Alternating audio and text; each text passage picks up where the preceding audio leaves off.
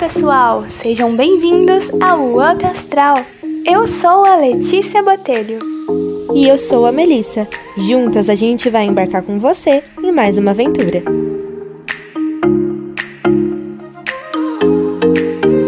Olá, tudo bem com você? No segundo episódio do Up Astral, vamos falar sobre objetos místicos e a importância deles. Para quem não sabe, pedras, mandalas e filtros dos sonhos são utilizados como amuletos da sorte, tendo a capacidade de filtrar as energias ruins. Os cristais naturais, por exemplo, possuem energias e capacidades conhecidas desde a antiguidade, podendo ser usado até em terapias. E a entrevista sobre o tema será com a terapeuta holística Luana Péria. Ela, especialista no assunto, vai explicar quais são os mitos e quais são as verdades sobre esses objetos, como utilizá-los e o que significa cada um. Olá, Luana! Seja bem-vinda ao podcast do Up Astral. Para a gente começar a nossa entrevista, a primeira pergunta é: qual a melhor maneira de escolher um objeto místico? Existe um tipo específico para cada pessoa ou para cada situação que deseja atrair? Olá, muito obrigada pelo convite. Fiquei muito feliz, muito honrada. Espero poder contribuir um pouquinho com o que eu sei para esse podcast incrível e gratidão mesmo. Vamos lá então conversar um pouquinho. A melhor maneira, acredito eu, de escolher um objeto, né, nesse sentido, é deixar a intuição fluir. Por exemplo, quando a gente vai em lugares, lojinhas, enfim, que vendem, né, objetos místicos e afins, é, eu falo que assim, a partir do momento que você entra para dentro de um lugar desses, deixa tudo para trás, né? Deixa a sua intuição fluir no sentido de que às vezes a gente está indo buscar alguma coisa, né? A gente vai num lugar, é, ah, eu quero um objeto para usar para isso porque eu estou sentindo isso. E aí, na verdade, é, o movimento que você tem que fazer, né, não é ir com um preconceito nesse sentido de que eu quero isso e ponto. E sim entrar no lugar e se abrir para as infinitas possibilidades, né? Porque cada objeto ele vai trabalhar numa frequência. E geralmente aquela frequência, aquele objeto que te atrai, é a vibração que você vai estar tá precisando trabalhar. Então é, é legal mesmo você entrar e observar o que tem ao seu redor e na verdade não é você que vai escolher, né? É o objeto que vai te escolher. Mais uma coisa, né? Eu acho que é um grande erro a gente achar que existem coisas específicas para cada pessoa porque nós somos seres em constante transformação, né? Hoje você é uma pessoa totalmente diferente da que você era ontem. Então a gente vibra em diferentes frequências e a gente transita aí por essas frequências, às vezes várias ao longo do dia, várias ao longo do ano, então, além de sermos seres né, em constante transformação, nós somos cíclicos e cada ciclo, cada fase, cada momento que a gente se encontra vai pedir realmente para que a gente olhe para algo e aí sim, né, algo específico. Não é nada fixo, acho que essa é a ideia que eu quero passar. Então, a questão é você ter consciência das suas fases e, as, e aí sim usar esses objetos para potencializar os processos que você pode estar passando. E aí sim, às vezes você quer usar mandalas, trabalhar o seu lado mais artístico, outras vezes você quer apenas um incenso e um cristal para trazer mais introspecção e por aí vai. Concordo muito com você, Luana. Eu sou bem assim. Eu compro mais colares mesmo, mas sempre deixo eles me escolherem. Eu vejo qual me atrai mais na hora, sabe? Nunca saio com uma ideia totalmente pronta. Em relação aos cristais, quais são os mais conhecidos e para que eles são recomendados? Ah, que incrível saber que você também já está aí se entregando ao processo, é maravilhoso. E em relação aos cristais, acredito eu que os mais assim conhecidos são os de quartzo, né? E aí dentro desse grupo de quartzos a gente tem várias colorações e cada coloração de quartzo vai trabalhar numa frequência, igual quando a gente fala, né, sobre cromoterapia e chakras, enfim. As cores elas são frequências. Então, por exemplo, quartzo transparente é muito sobre purificação. A gente tem quartzo rosa, que eu acho que é um dos mais assim famosinhos também entre os cristais. Quartzo verde, azul, por aí vai. Outros também que eu acho que devem ser bastante conhecidos, né? É a ametista. Sabe aquelas capelas enormes que a gente vê com. que, é, que aquelas capelas assim bem grandes, às vezes menores também, né? São vários tamanhos, mas que por fora parece uma pedra mesmo cinza e por dentro tem o cristal de ametista, que é um cristal roxo, violeta, maravilhoso. É, eu sou suspeita para falar, né? Porque é o meu cristal favorito. Outro cristal que eu acho que o pessoal deve conhecer bastante também é a ágata, que a gente encontra também nessa formação, é tipo uma capela, né? igual a ametista, mas a gente também tem placas de ágata e também tem várias colorações. Então, cada uma tem Cada uma vai trabalhar também numa frequência, né, de acordo com a sua cor. Mas, por exemplo, igual eu falei, tem o grupo dos quartzos, o grupo das ágatas, e aí o grupo em si tem uma frequência que se expande de acordo com cada cor. Muitas vezes a gente acha que a gente vai usar o cristal para, por exemplo, curar a gente, né? Na verdade, ele vai facilitar a nossa cura porque ele vai trabalhar numa frequência e quando a gente usa ele nesse sentido, ele vai fazer com que a gente suba para essa frequência, facilitando realmente o processo de cura, ajudando a gente desbloquear alguns padrões e se desprender mesmo desses padrões, ou ele também pode ajudar na cura do físico, né, trabalhando com frequências no nível mais sutil, que harmonizando essas frequências, quando chega no físico, a gente chega com informações mais harmônicas. Quando chega no corpo físico, toda essa harmonia que a gente buscou trabalhar e trabalhou, ela chega como informação de um corpo saudável, facilitando mesmo a nossa cura, né? Então, os cristais eles vão trabalhar em várias dimensões, mas a gente também pode usar eles nos ambientes. Então, tanto para energizar, como para proteger, para criar uma ambiência aí de alegria, acolhedora, Sabe quando a gente entra num lugar e fala, poxa, né, que lugar aconchegante? A gente pode usar os cristais para isso também.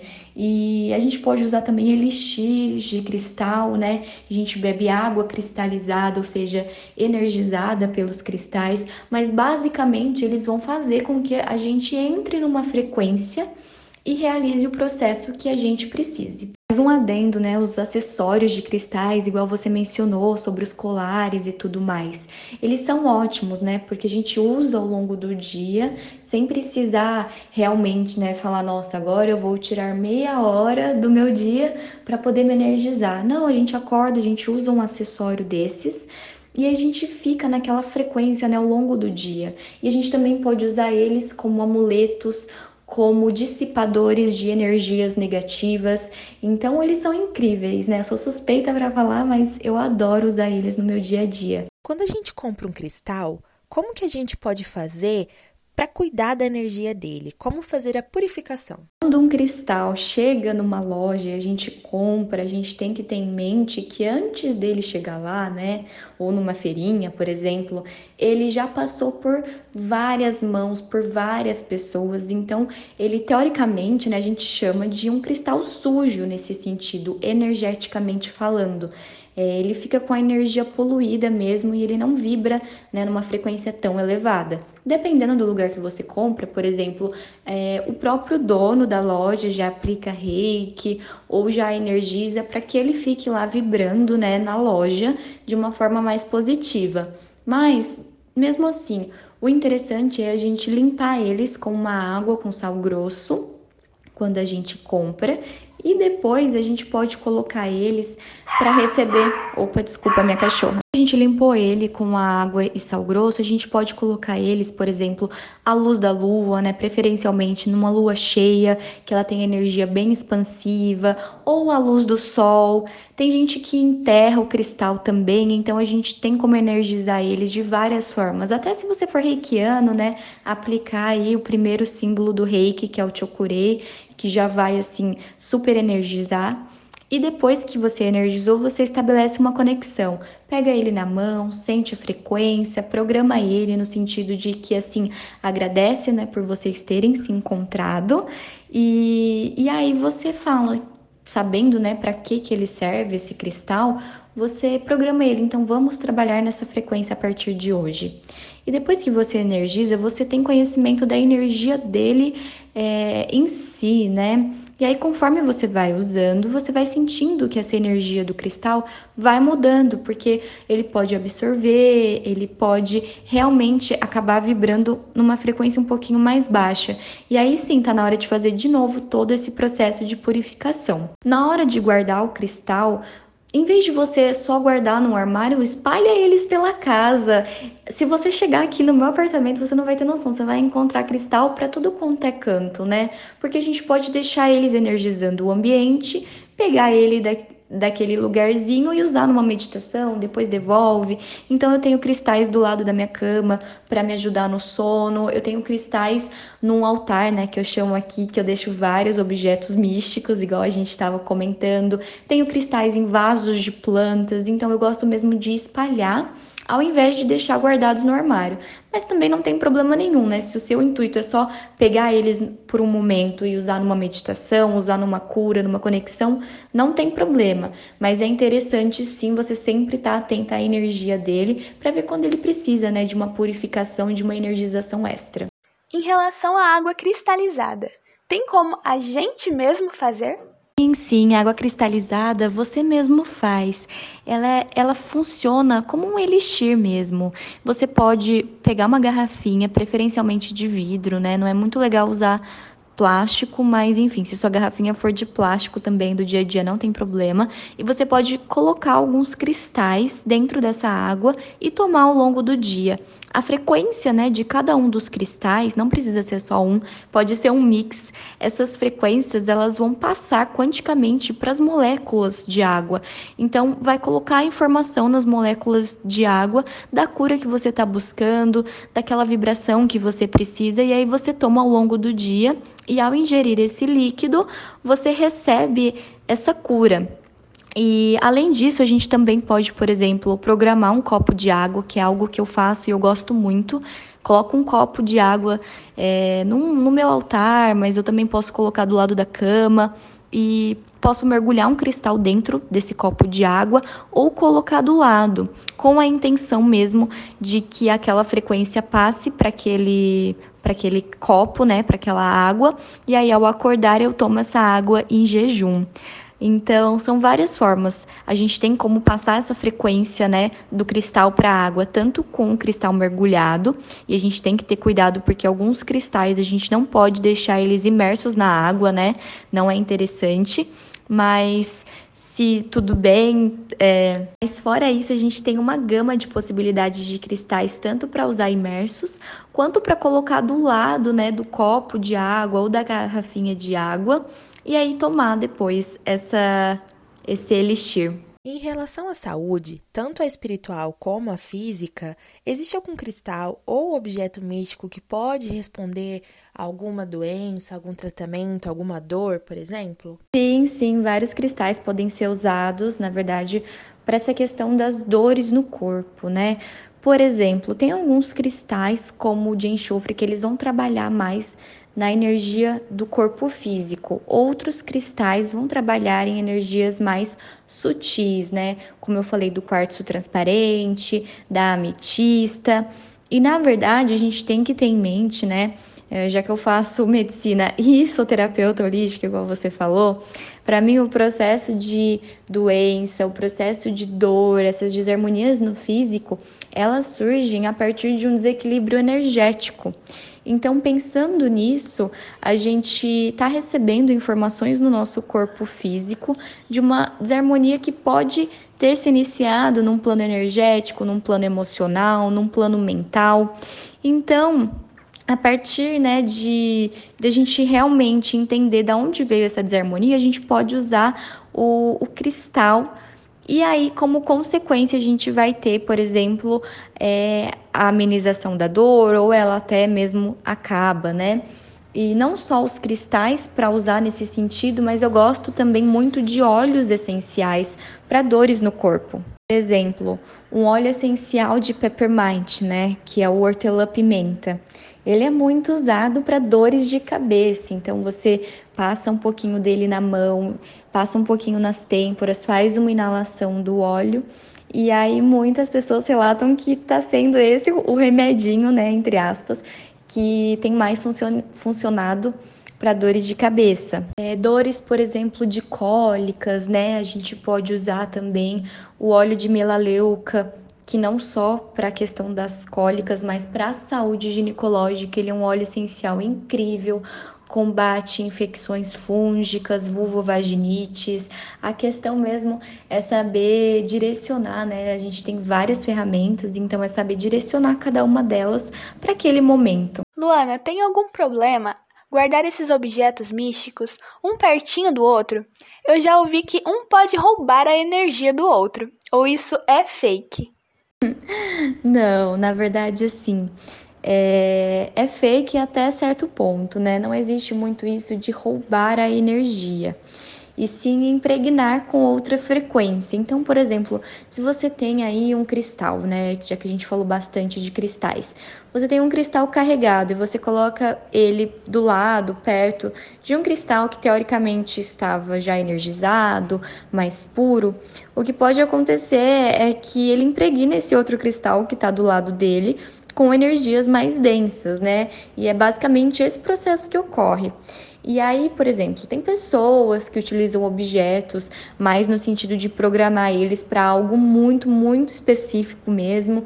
Então, e aí é interessante você usar aquele objeto só naquele local, só para aquele é, objetivo e não misturar mesmo em si com energias de outros, né? Mas esses são casos mais assim, mais particulares mesmo. No geral, assim, para o pessoal que está querendo entender melhor e ter essa prática no dia a dia, é se atentar mesmo se esse objeto ele está carregado energeticamente, pode afetar outro que está ao seu lado ou não. Bom, e agora falando um pouco sobre a sua profissão, explica pra gente o que é a terapia holística, como ela funciona. Bom, existem diversas terapias holísticas, na verdade, e quando a gente se denomina terapeuta holístico, né, a gente pode trabalhar com uma técnica só, mas o que mais acontece mesmo é de as pessoas que trabalham com isso trabalham com várias terapias, né? E a questão do holismo é realmente compreender que o ser humano ele é um ser multidimensional. Então, as terapias holísticas, elas não vão trabalhar só energeticamente falando, né? Nesse campo magnético do ser humano, nessas dimensões mais sutis. Ela também trabalha no físico, trabalha no mental, trabalha no emocional. E eu, por exemplo, né, dando meu exemplo, acho que para ficar mais fácil de entender. Eu sou reikiana, então eu fiz o curso de reiki nível 1, 2 e 3. Fora isso, né, trabalho com cristaloterapia, utilizo a frequência dos cristais nos atendimentos. Também utilizo óleos essenciais, que é mais uma medicina holística e ancestral.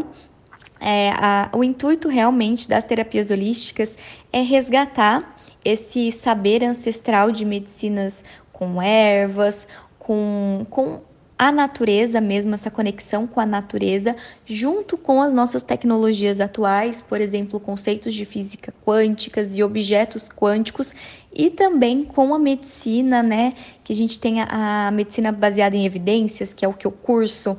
Então, essa famosa alopatia que trabalha mais no físico. Mas além do reiki, então, e da cristaloterapia, dos óleos essenciais, eu também utilizo ervas, utilizo técnicas de imposição de mãos, de liberação de bloqueios, e aí existem diversas técnicas de curas com as mãos, né? Eu, por exemplo, eu tenho DNA, que é o despertar das habilidades do inconsciente profundo, esse é o nome da técnica, mas a gente carinhosamente chama de DNA.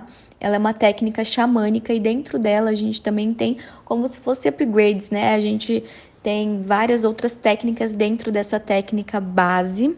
Disso também, agora eu estou numa jornada mais profunda aí de usar mandalas, buscar esse conhecimento para trabalhar na cura e também, né, a questão da reconexão com as energias do feminino, como movimentar essas energias na hora de atender alguém. E o interessante é que a gente não sai aplicando todas as técnicas que a gente tem em uma pessoa, né? É, por ser terapeuta holística, a gente vai tendo realmente esse feeling da abertura e do campo energético da pessoa, né? O que esse campo nos diz, o que essa pessoa está disponível para receber e o que a gente tem a oferecer no sentido de facilitar com que a pessoa reencontre a sua harmonia e que a pessoa de fato faça sua cura, né? A gente não tá lá curando, a gente tá lá facilitando o projeto projeto não, o processo. O holismo realmente é cuidar do ser humano e da pessoa que está ali na nossa frente em todos os aspectos que a gente pode imaginar: físico, emocional, mental, energético e por aí vai, esse ser multidimensional que é o ser humano, né?